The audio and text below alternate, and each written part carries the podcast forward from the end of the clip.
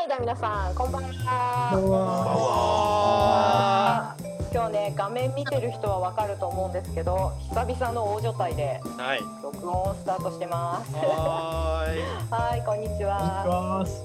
こんにちは。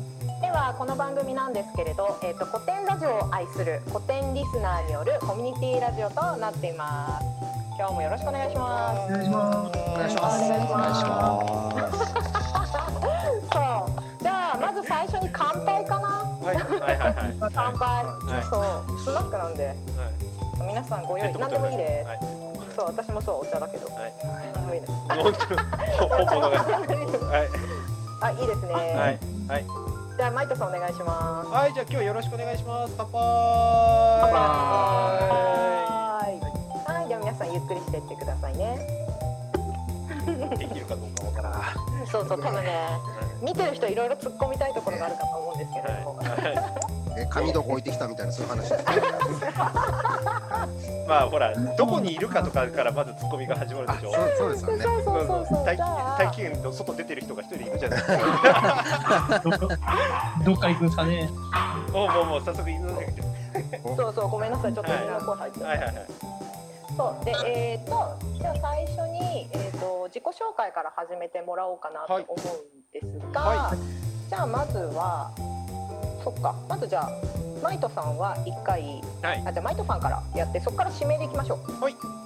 えーとじゃあ改めましてマイトです。えーと好きな回はえーとキングダムの回です。今日はよろしくお願いします。お願いします。みたいな感じで、皆さんお名前と。はい好きな回をお願いします。じゃあ僕と同じ2回目の高見さんから。はい、じゃあ、高ピです。で、で、好きな回は。えっと、お金の歴史です。はーい。はい、お願いしおい、あります。がとうございます。は高木さんも実は初回に出てもらっていて、い。はい、僕と同じの。はい、そうでで今回も宇宙からはい、今回は、お願いします。すごいな。来年来年から、はいい、らっしゃってるんですけどじゃあ高木さん次どなたかというわけで、おじさんさんがということで、あの、あの、寿司さんお願いしますよ。わかりました。おじさんということで、ご指名いただきました。寿司ですはい。初登場で緊張してます。いや全く見えないですけどえっと、好きなあの古典ラジオの回はですね。あの、本当に最初に聞いたフランス革命の回と。うんうんあと、最近聞いたヘレンケラーの回です。うーんです。よろしくお願いします。お願いします濃いわ、今日濃いな絶対。今日濃い話になりそう、はい本当に、はいじゃあスッシーさん次ご指名でべえ、っと、じゃあ、背景がすっごい気になるんで、一郎さんお願いします。はい。はい、よろしくお願いします。一郎です。お願いしおます。願いします。古典ラジオで一番好きな回は、えっと、お金の歴史っていうやつと、あとコミュニケーション誌、この2つが最高に大好きです。はい。うん。ね。はいみんなお金の歴史好きですよねやっぱりね。面白いですね。はい。で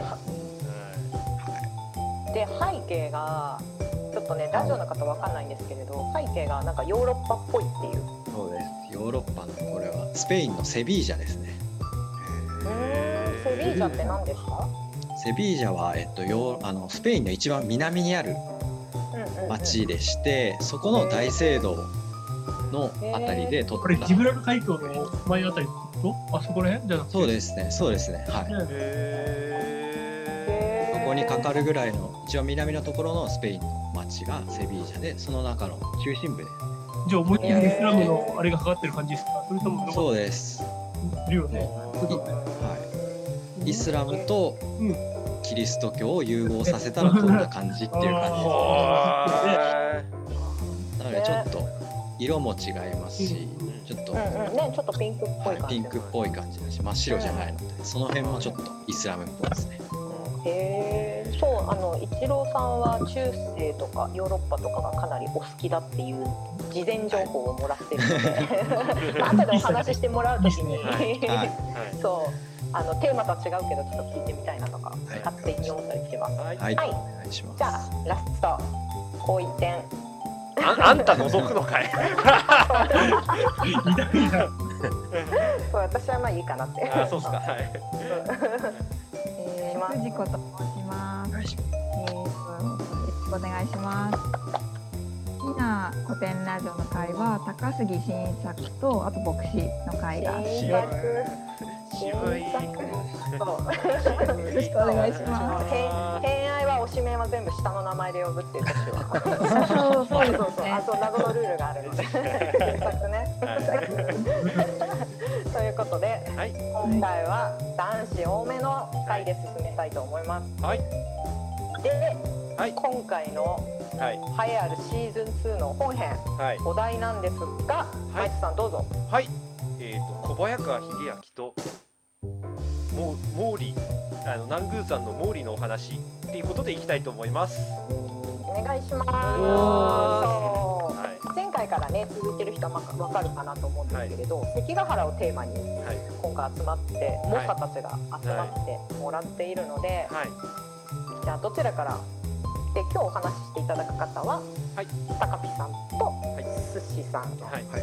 はい。はい。でお願いしますどちらからどちらから行きましょうかね。用事したいんで俺から言っていいですか？はいわかりました。ドンって落ちるのかなドーンってドンって落ちる俺やりそうあのねあの高ピさんはね特定の時間になるとやっぱりはや早く寝るっていうのがあるのではい。そうはい。どうぞどうぞ。高ピさん、はい。宇宙からどなたをお話しいただけますか、はい。今回。関ヶ原といえば小早川秀明さんじゃないですか。あーはいはいはいはいはいはいこっから始める？な俺は始めたいなってどうぞどうぞ。はい。どうぞどうぞ。そういうわけで関ヶ原は1600年ですよ。1600年に始まりましたよね、そこのはいはい。前の1582年はいここに生まれたんですよね。この小早川秀明さんね。ちょっとそうカンプ見ながら言う言うけどね、うん。はい。うんうんそう。本能寺の変で出たしねちなみに。ねそうっす。ねわあいいですね。いい日だおもろなかった、うん。ちょうどそっからさ豊臣秀頼があ豊臣秀頼がですね。秀頼さんがこう駆ね。け上がる。はいはいはい。この駆け上がるその一本目でこの秀明さん来たんですよ。はいはいはい。でそっからそっからだからここの人の生まれから言うと秀吉さんのお姉さんあ違う。そうそうそう合ってますよ。お嫁さんのお兄さんだったんだよね。確か。じゃなかったですよね。ねねのあれお姉さんの方の子供だったはずです。よねそうなんだ。めっちゃ近い親類っていうか親類だけど、は自分の秀吉さんの子じゃないんですよ。うんけど子供がいないからちょうどいいガキがいるから 自分のとこ で聡明ながらはい。ちっちゃい頃から聡明っていうかまあはいそうだったんだね。聡明でで結構綺麗な顔だったから。でそうなんだ俺も聞いてるだけではいはいうんうんうん。はい可愛い可愛いってやつで、いやうちの子供になったぐらいにやって、このいいい一番いい時にあれですよ、この豊臣家に一応残ってはいないけど、まあ、養子みたいな形で入ったんじゃないのかっていうのが残ってるらしいですよね。はいうんうんうんうん切れ足に可愛がられてたってことですね。めっちゃ可愛がられてて、き金吾って言われてさ、だってこの人さ、朝廷から来った時の、あのー迎えの大臣を選ばれてるんですよ。これも7つの頃で。そうそうそうそう朝廷の朝廷からむ朝廷をお迎えに行く時の大使ってやっぱそんなにすごいこととんでもないですめちゃくちゃすぎるとんでもない。はいはいはい。はいお目見えができないぐらいのあれだから、わざわざ10何位ってやつを会員を与えて、お目見えができるぐらいにまでやっていったっていうぐらいのあれなんですよ。しかも7歳で。7歳ですよ。いいうん7歳で。そんなクソガキですよ、言ってみれば。でクソガキ褒めてんのかけなしてんのかどっちかわかんないからごめん、本当はここまで言ってなんですけど、はいこの人俺あんまり好きじゃないですよ。おいおい今回推し推し推しじゃないんですか？好きだけど好きじゃないんですよ。はいはいだって言ってみれば、この人、えっと、甘ったれのアルチオヤンキーなんですよ。あれ出たアル中のアル中でヤンキーなんですよ。な。俺から見たらね、それまた違う面もあるだろうけども、ある一つ面から言うと、甘ったれのアルチューヤンキーだったなって思ってよね。でわずかさそこから11歳の頃にあの小早川さんになるっていうのがうんこの秀吉さんところのに息子ができちゃったんですね。ああーなるほどね。例の長男ですね。でその子が生まれたおかげでもってほらそれまでがうやーって可愛がられていたのがちょっと邪魔だなって思われて俺いないけども あここまでは言われてないけども どうしようかなっていうところにうんうんうん小早川さんのところっていうのは四国ではあれですね四国中の戦国の優の人がちょっとうちの息子にくくれませんかっていうところで小早川になったっていうのが、この小早川秀明さんの方の誕生ってことで。うんうん。でその時11歳。このこれこれが11歳でこれこれでしたっけ？11歳とか12歳とか多分そんなレベル？ですのったと思うん。ですよ。ちなみにその時の小早川があの毛利さん。毛利の稜線って言って毛利を支える家っていうの小早川だったん。ですを残しましょうよっていうところでもって言ってた人間が、はい、うん。うん。そうなん。ですはいそそっからアル中人生が始まっちゃったっていう12 歳12 12歳で、まあ、要は秀吉からの追い追い出されててちょっと邪魔扱いされて、うん、ほらさやっぱりそう言ってもこいつ美味しいところにいるじゃないですか。こいつ。はいはいはいはい。ごめんなさい俺も口悪いんだけど。もはい。こいつがさでそりゃこれ。いや周りの人間からチヤホヤされてさお酒どうですかとか言ってさ競ってずっと買い潜ってそれであのアル中に。そうなんだ。12歳で？そうなんだ。かわいそうな気もするけど。かわいそうすごく。かわいそうだけどさ。うだけどさ考えてみてここの人うちらと同じなんだよなと思ってさ。だってさこんなさあれこう戦国時代に生まれてくけどさあれ自分の命は奪われねえわ飯の心配はねえわんで可愛がられるわってさ絶対こいつさうちらと同じさあの現代人みたいなところじゃんあみたいなあのあ甘ったれ野郎じゃん言ってみればさうんうんもう戦国時代の真っ只中のさどっから出てるうんうん騙し騙されてもってあのあのいつぶっ殺されるかわかんねえような状況のところでさあの生きてきた人間に比べればさもう甘っちゃ甘ったれの野郎じゃん。確か確かに言われてみると。あうん。ちえちなみにあの小早川秀明はその後朝鮮出兵の時にあの将軍クラスで行ってなんか真っ先になんか突撃してあの当時の住民何人も切っちゃって、う俺手柄あげたぞとかって言ってたんですけど、ひあの秀吉から全くそれを評価されずしかも軍令違反だって言って一時期ねあの四国の領地取り上げられてあのそれこそ今の福井まで飛ばされるっていう決定をされて危うくされるところで秀吉が亡くなってそれを家康にもみ消してもらって 元の領地に戻るっていう流れを組んでます。えー、それしかもいくつの時？もうそれこそ1600年時期の話なんでまだ10代ですよ言っても。10ええー、ね若い。16、15、6のくすがぎっすよ。そんなのがさ、ようやく自分のさ、総体操とかいう感じでもって持ち上げられていくんですよ、もう、ウェイみたいな。これヤンキーになっちゃうじゃないですか。そう頑張っちゃったんだね朝ね頑張っちゃったわけや。はいそう多分ここなんだよね、俺さ。この時にさ、あの、軍艦で行ったのが石田三成さんなんだよね。あーそうね軍艦っていうのはなるほどあの今で言うとお目付け役なんだよね。あの、自分のミスしたところとか行動とかを全部秀吉さんのところに持ってっている人なんですよ。はい。こうして出してるのうんうんうん絶対これでもって逆恨みしてるよねって思ってさうん俺だったら朝鮮出さ兵のうんあのうんう石田三成絶対ぶっ殺してやると思うもん確かに朝鮮出兵の時の石田三成の描かれ方って結構えぐい、でもねこれこれちゃんと理由があって戦国武将って基本的にじあの自分で手柄あげましたって言っても信用されないからそう2人3人絶対誰かを家臣とかでついておいて見届け人が絶対必要なんですよ。でその首を討ち取ったのこの人ですっていうのを証明してもらって初めてお手柄をもらうとか感謝状をもらうとかっていう形を組んでるんですね。でそれができない人は例えばあの蟹才蔵っていう有名な武将いるんですけど自分の取った首の刃に笹を差し込んで目印にしてっていう 笹の才蔵っていうようなことをやってる人ですらいいんです。そうしないと手柄だって分かんないんですよだから戦国武将にとってその手柄を評価してもらうってものすごく重要でその人のことを信用してないといけないんですよ。信用の関係じゃないと成り立たないですよね。それを自分の手柄全てをがかかっている人がそんな評価しかしないってなったらそれはブチ切れるじゃないですか。だからね戦国時代武将の当時の感覚でいくと石田三成って公平かもしれない。外から見たら公平かもしれないでけれども公平な人だこんなところまでさ秀吉さんに愛されてるぐらいだからめっちゃ優秀な人なんだよね。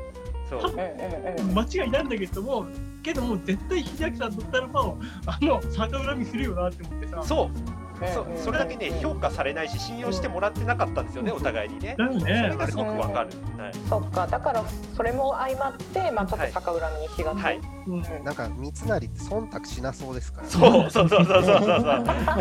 今まで俺にチヤホヤしてくれてたはずなのにこの野郎みたいになってる。そうで優しくしてくれた家康にやっぱり接近するっていうのはまあそうだよなっていううん。話なんですよね。はい。というわけであの、はい。ここから関ヶ原にガラッと行く前にちょっとい。い面白いエピソードだなって思ったのはさ、聞きたい聞きたい。う。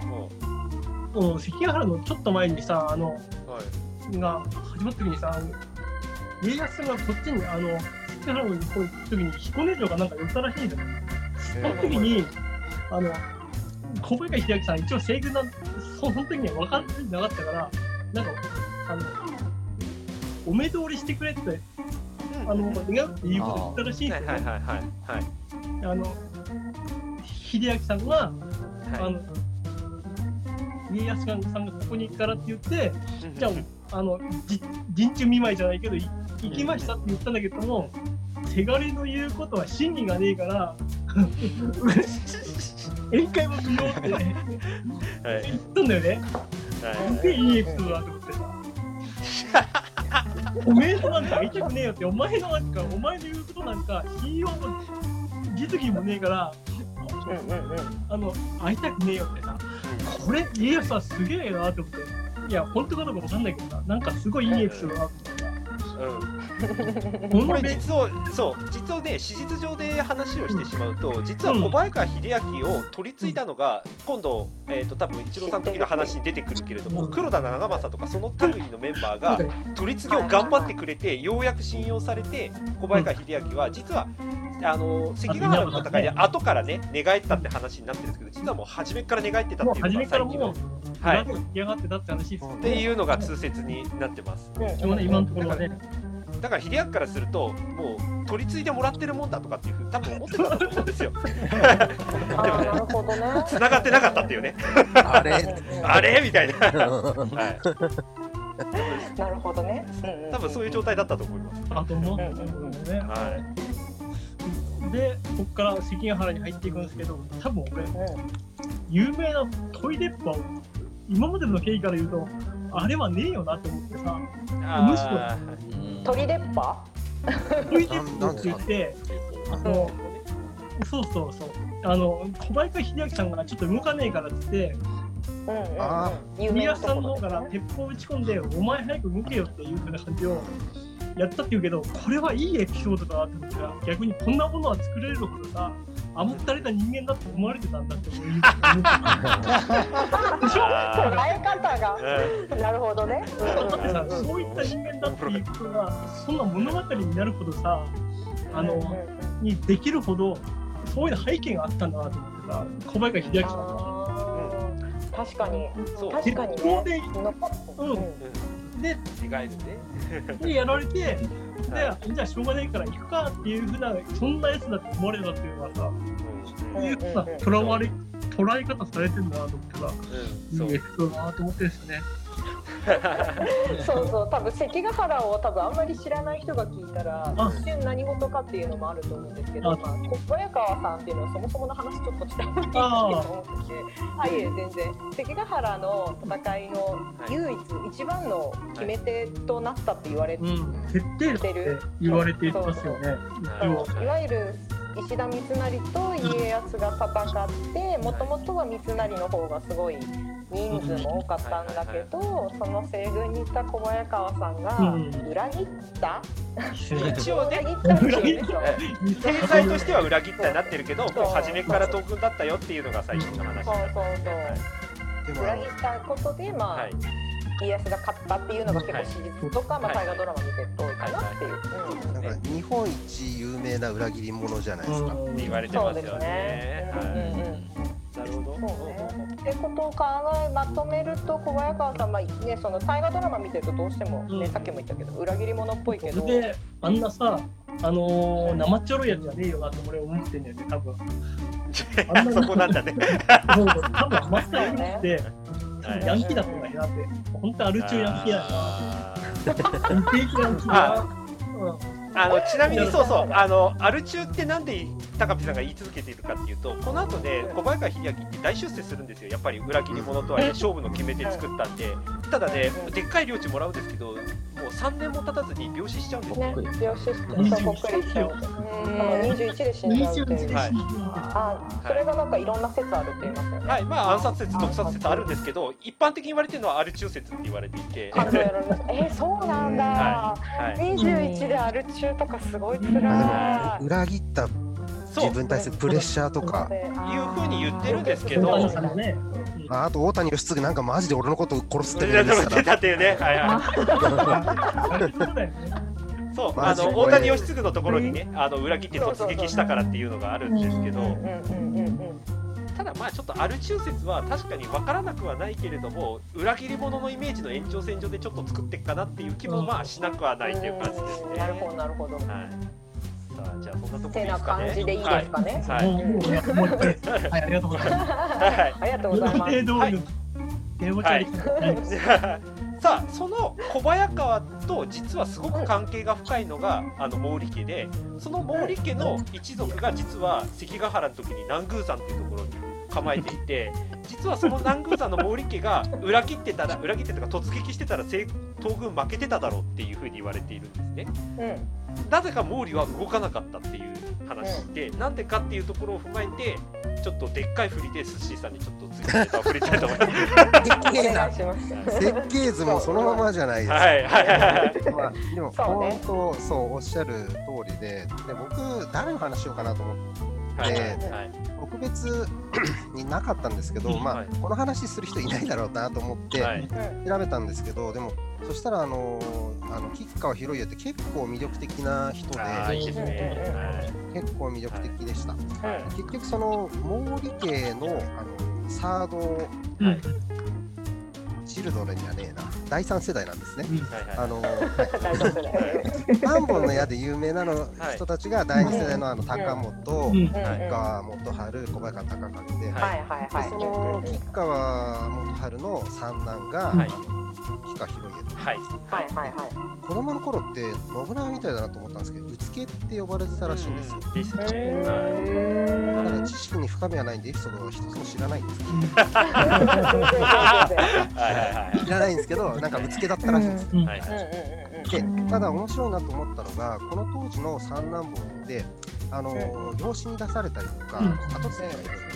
るんで、あの人質に出されたりするんですけど、はいはい。一説によるとその吉川元春はあの自分が引退した時の相談役として手元に置きたがってたから出さなかったで。結局秀吉の九州征伐の時にあの、んお父さんと長男が相次いで亡くなって、はいで25歳で家督を引き継ぐはい。で、あの31とかの時にあの慶長文禄の駅で大活躍をして、なんかあの黒田長政誰だったかを作ったりしたんですよ。うんうんうんうんうん。で、あのなんか今回初めて知ったんですけど、あの日本総中七本とかいう故障があるらしくて、いうんや僕も初めて日本総中。総中は槍柱です。うんはいはいはいはい、あの鬼滅の刃あ槍柱あ。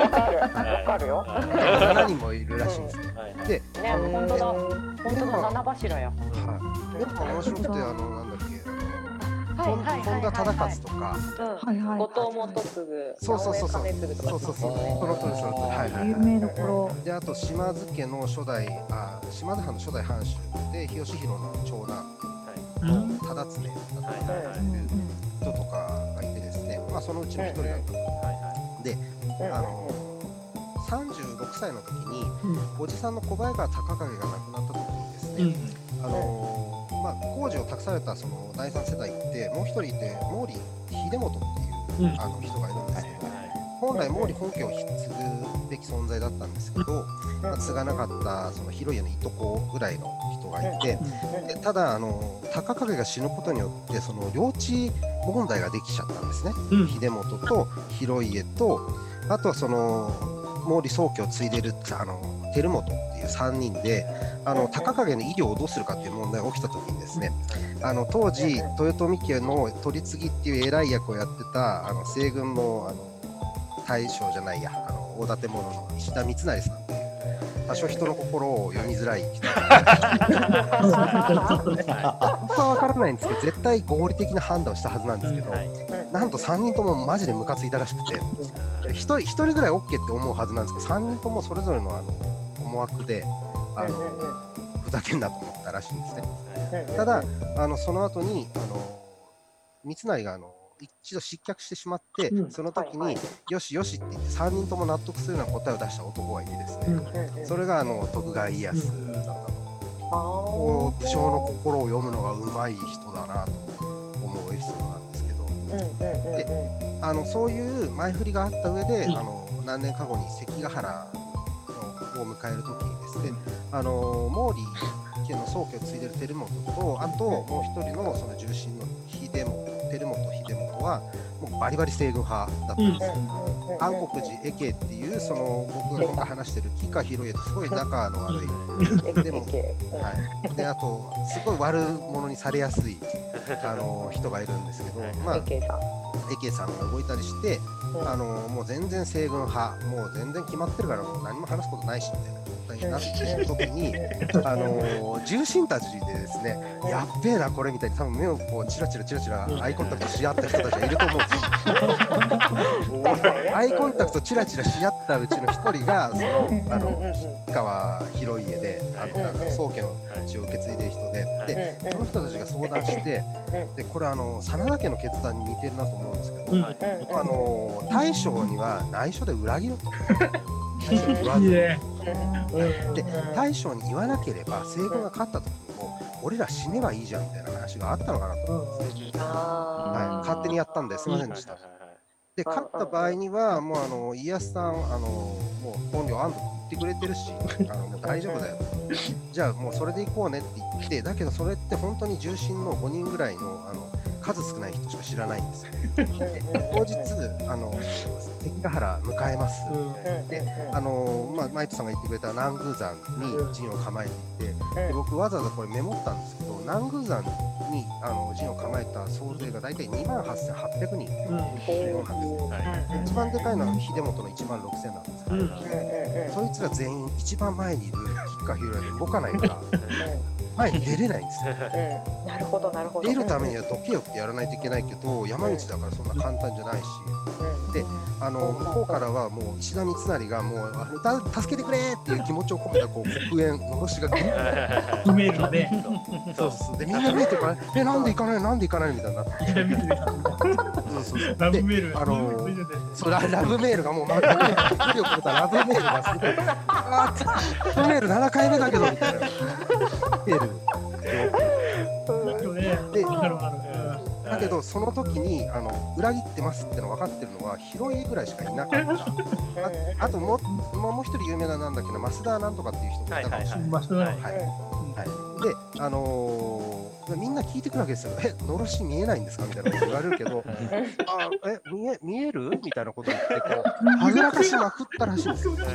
はぐらかしまくってで特に一番じれたのは多分毛利秀元だったと思うんですよ、うん一番体力持ってて。で絶対今も俺らたちが行けば、あの家康目の前にいて挟み撃ちになるし、絶対勝てるじゃん。ね。うん。あの東にだもんね。東そうそうに行ってそうなんですよ。はいではいちょうどあの挟み撃ちにできるところだもんな、そこね。そうなんうんですよ。挟み撃ちの一角を2万8000分の1のおっさんが止めてるんですよ。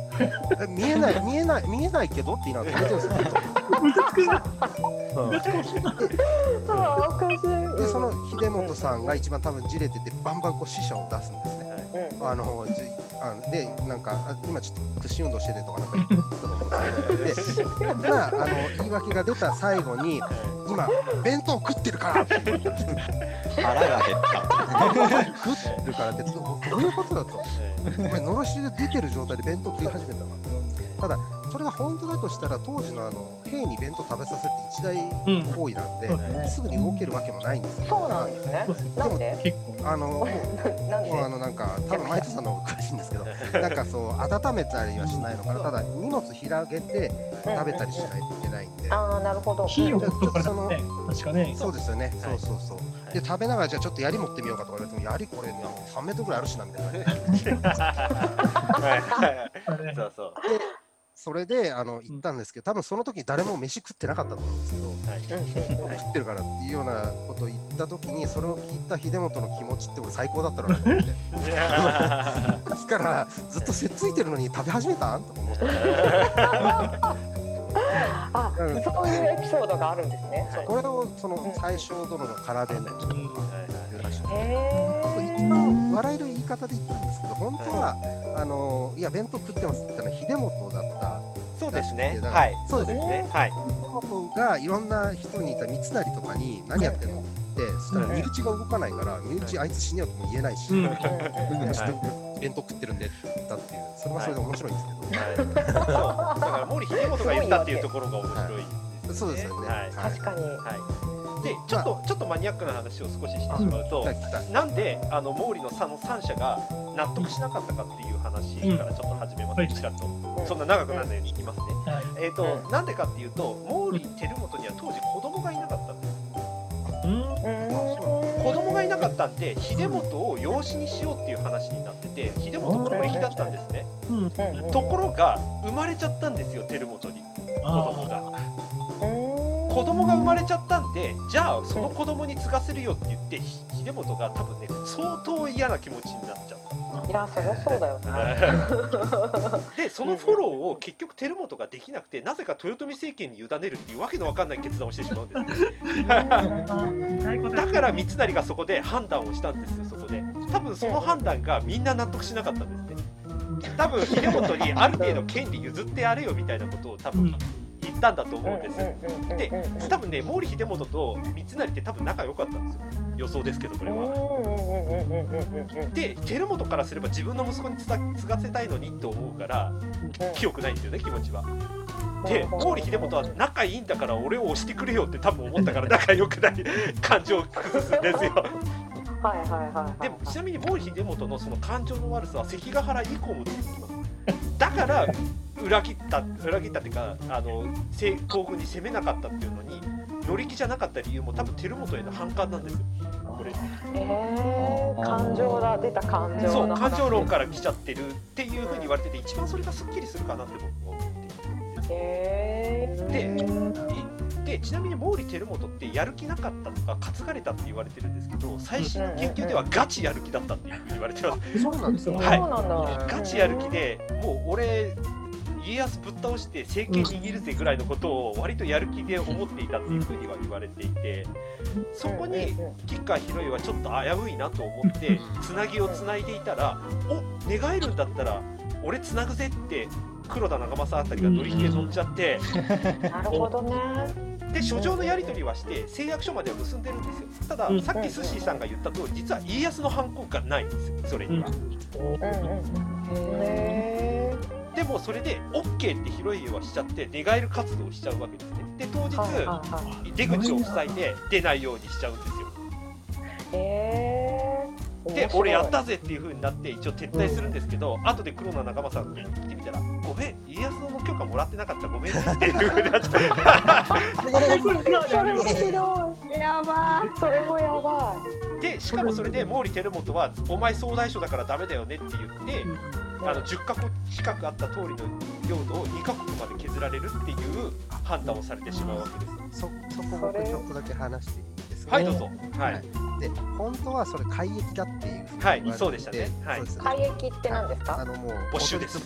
12国全部なしよ、はい。はい、あの一般人になってねっていう。はい感じなんですようん。う んお取り潰しみたいなやつねそれを聞いた、そうです。ん。ででそれを家康から広家が聞いて、でも広家君は頑張ったから2カ国あげるよって聞いたときに広家がもう手紙を書いてあの、ありがとうございます、一生忘れません、ただその2カ国いらないので、森の名字を残してくださいっていう手紙を送ったらしくて、へはい、それで毛利家は存続をしたんですけれども吉川広家の吉川家は結局それで毛利から逆恨みとかもう恨みの対象になってね。実は幕末近くまで本当に仲が悪かったらしいです。